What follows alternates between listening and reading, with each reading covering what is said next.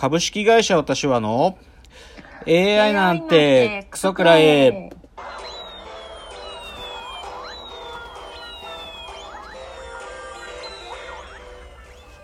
群馬が生んだ怪談時株式会社私は社長の竹之内です帰ってきたカルチャー音痴三代のアシスタントの吉峰です。えーこの番組は大喜利 AI を開発する株式会社私は社長の竹之内が AI のことなんかお構いなしに大好きなサブカルチャーについてサブカルリテラシーの低い社員に丁寧にレクチャー言い換えれば無理やり話し相手になってもらう番組です。ということで、本日は第81回の放送ですけれどもえっ、とまあちょっとねまあ早速今週のラジオエンタメライフの話に行きたいなと思うんだけどうんう。んあのね僕まあスケボーをやってたんですよ。っていうかまあまあまあねその弱い37になってから初めて人生でスケボーを始めて最初の入り口は電動スケボーから入ってでその後ロングスケートボードっていうのがいいぞっていうのを分かってロンスケ買ってやっててだけどロンスケがあんまり上手くならないうちに次のサーフスケートボードっていうジャンルもあるんだけどそのサーフィンを陸の上で練習するためのスケボーっていうのがあってそれをしばらくやってたのよ。なんだけどちょっとまあこのコロナ禍もあったりとかいろいろ仕事も忙しくてなんかスケボーやる機会がちょっと極端に減っちゃってて少し僕の中でスケボー熱意っていうかスケボー熱が下がってたのね。うん。なんだけど最近さインスタグラムのアカウントでさてかうん。インスタであの TikTok みたいなリールズっていうさ新しい機能が追加されてでそのリールズになんかそのスケボーやってる小女の子のリールズの動画っていうのがたまたま上がってきてすごいちっちゃい女の子なのにめっちゃうまいのよ。でロングスケートボードやってるんだけどそのアカウント名がねひなたロンひなたアンダーバーロングボードっていうアカウント名でなんかプロフィールのとこ見るとね「ひな」って書いてあって「I am a 10 years old girl かわいい。li- lives in 熊本ジャパン」でデッキがトラベル OL って書いてあってなんかね、うん。10歳まあなんかこの前11歳になったばっからしいんだけど熊本でたとにかくスケボーやってんのよで超なんかね踊っててかっこいいんだよねそのロングボードの上でくるくるすってあのー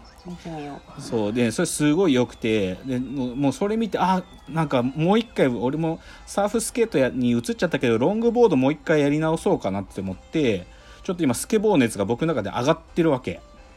でね。でまあそういうのもあってあの、うん。まあ絶対公開になったら見に行こうとずっと決めてた映画が、まあ、今先週の土曜日、まあ、金曜から公開になってて土曜日に見に行ったんだけど「あのミッドナインティース」っていう映画が、まあ、今公開されてるんだけどこれ知ってます？知らない。まあアメリカの映画なんだけどうん。2000アメリカではね10 2018年ぐらい公開されてたんだけどになかなか日本でやらなくていつやるんだよと思ってたら、まあ、このタイミングでやったんだけどでそれ見てきたのよ、で、まあ、話としては、まあ、なんていうか90年代の本当にちっちゃい男の子がちょっとお兄さんくらい高校生くらいのお兄ちゃんたちがなんか悪さしてるわけよ。なんかススラムのはまああんまり金持ちじゃない貧乏な子たちなんだけどスケボーやりまくったりとかなんかうん夜な夜ななんかパーティーって言って酒飲んだりしてる悪い不良連中とに混ぜてもらうっていうそういう話なわけ。でうん。でもねでも重要なのはスケボーやってんのみんなみんなスケボーやってる。だから90年代のなんかそのスケボーやってるそのスケートカルチャーみたいなのをなんかこう切り取った映画でなんか前評判すっごい高かったから楽しみに見に行ったんだけど、まあまあまあそんな大絶賛ってわけじゃないけどでもまあそれ見てたらまあスケボーやっぱりいやなんか子供だったらやりたくなるなみたいな感じの映画だったわけよ。だからそれもあってねさらスケボー熱がもう一段高まっちゃって今ね、室内でもスケボーのトレーニングができるっていうねインドボードっていうのがあるんだけど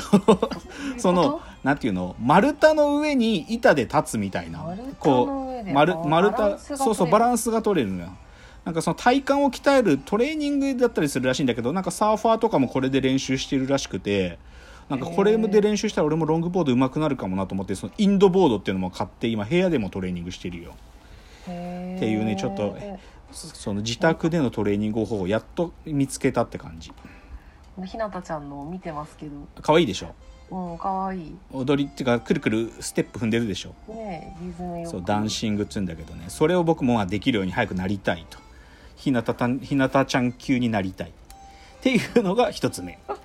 二つ目。えっとねこれ僕知らなかったんだけどあの教育テレビでね先週末にねなんかね「ソーイング B」っていうあの本当はあのイイギリスの BBC が作った番組を、まあ、教育テレビが放送してたんだけど、これがさ超面白くって何かっていうと、うん。要はソーイングだからこの「ヌーね裁縫だよね。で裁縫でのオーディション番組みたいな感じで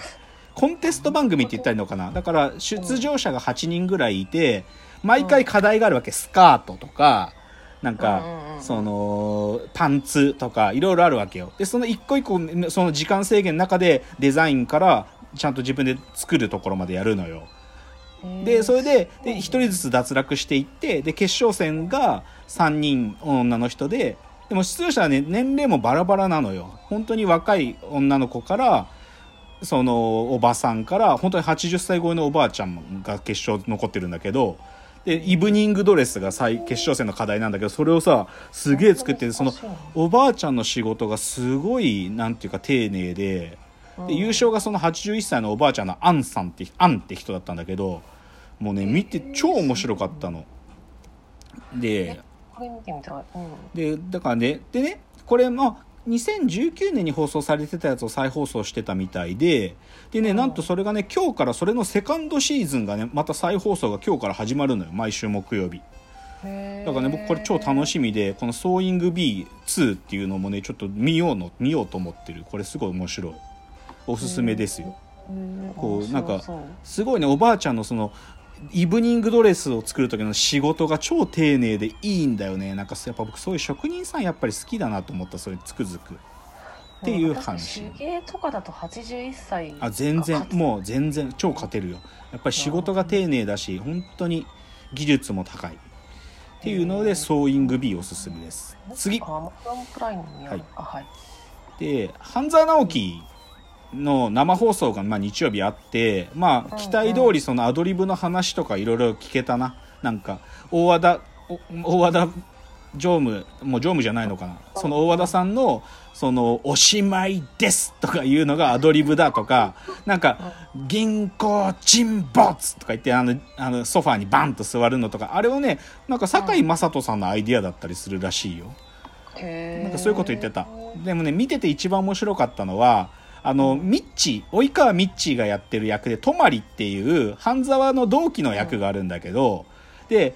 半沢はすごい泊を頼っててなんかいろいろ銀行の情報収集を泊に託してるのねだから泊の情報収集能力超高く高いって話をしててでなんかミッチーが言ってたのは一部ではなんか都市伝説で泊は半沢にだけしか見えてないそういう妖精みたいな存在なんじゃないかという都市伝説まで 出回ってますとか話しててすげえ面白かった。すごい。なんか半沢直樹なんかこういうのもありだなと思ったのはなんかどうしてもなんかで間に合わないみたいな時になんかその生放送でああいうのは裏話聞けるのはまあ多分そういうのを多分 YouTube とかにもどんどんどんどん切り出していくんだと思うんだけどね。でも面白かったすごく。次。えっと今もうねち深夜ラジオが今今週お祭り状態になってて、まあ、先週も言ったけどスペシャルウィークなんですよ。ただちょっと TBS はスペシャルウィークやってないはずなのに月火とねもう伊集院さんのラジオでもなんかスペシャルウィークもどきみたいなことやってたし火曜日の爆笑問題の方にも伊集院さんが登場してもうね、太田さんと伊集院さんで悪口言いまくってるの。すごい。だからもうお祭り状態なんだけどまあでもね先週からのちょっと重要なトピックスでねクリーピーナッツがねあの R 指定と DJ 松永の2人の Creepy Nuts が「ミュージックステーション」に先週出るっていう話をしてたわけよ。で彼らの彼らのラジオで水曜、あのー火曜日かあのもうね「M ステ」でもう「M ステ」用の歌詞で歌ってやるぜみたいにいきり倒してたわけ R 指定が「M ステ」用のなんかもう歌詞一部変えて歌うぜとか言ってたんだけどそしたら「M ステね」金曜日ね なんとねそのまあ菅田将暉との曲だったんだけど R 指定がその歌詞変えるぜっていう場所じゃないところで自分で歌詞間違えて歌って それでやらかしたみたいな顔して菅田将暉とあの DJ 松永がすげえこいつやらかしおったでみたいな顔してでそれをねあの金曜日の三四郎のラジオでも土曜日のオードリーの若林さんもしこたまいじってて 超ダセえなという今週そのさそれが後の Creepy Nuts のラジオでもリスナーにもいじられてた。なんかう僕のお母さんが「あらあらこの人緊張してるわ」とか言わ言っていました。とう お便りが届いててねすげえ面白かった。なんかそうだからちょっと今週はラジオお祭り状態なんだけどでもね一つちょっとラジオに課するんだけどあの、うん。足りない2人っていう山ちゃんと若林さんがやってるコンテンツがあってそれのあの夏春春夏秋冬で夏がこの前放送されてと同時に Hulu で完全版ともう一つねその若林さんと山ちゃんに質問をするっていう質問スペシャルっていうなんか特別編集の回があってね。でそこに、まあ、要は山ちゃんと若林さんにこう親交のある方が質問してんだけど、うん。あのしまあ、質問してたのは佐藤しおりちゃんとかパンサーの向井さんとかであともう一人、うん。あの三浦あさみアナウンサー水戸ちゃん水戸ちゃん？あの「ヒルナンデス」とか『スッキリ』に出てた水戸ちゃん？水戸ちゃんが質問してて、僕ね水戸ちゃん好きだわ本当なんでなんで？本当にいい人。なんかもうなんか懐深すぎる水戸ちゃん。もどなうんなんか質問してたの？何してたかな？どうしたら私どうしたらいいですかっていう質問だったな。なんか なんかどう私どうしたらいいですかみたいなすごいそういう質問だったけどでもね水戸ちゃんもなんかもうなんかこう飾らない人ってこういう人なんだなって思う。なんか。でもねそういう才能のある人うんそうそう。もう好感度高いのも超わかるよ、うんっていうまあちょっとその Hulu で足りない2人のそういうスペシャル放送もあるんでぜひ見ていただけるといいと思います。あちょっとオープニング入らなかった。じゃあ今日の格言は次のチャプターで言ってコーナー入っていきたいと思います。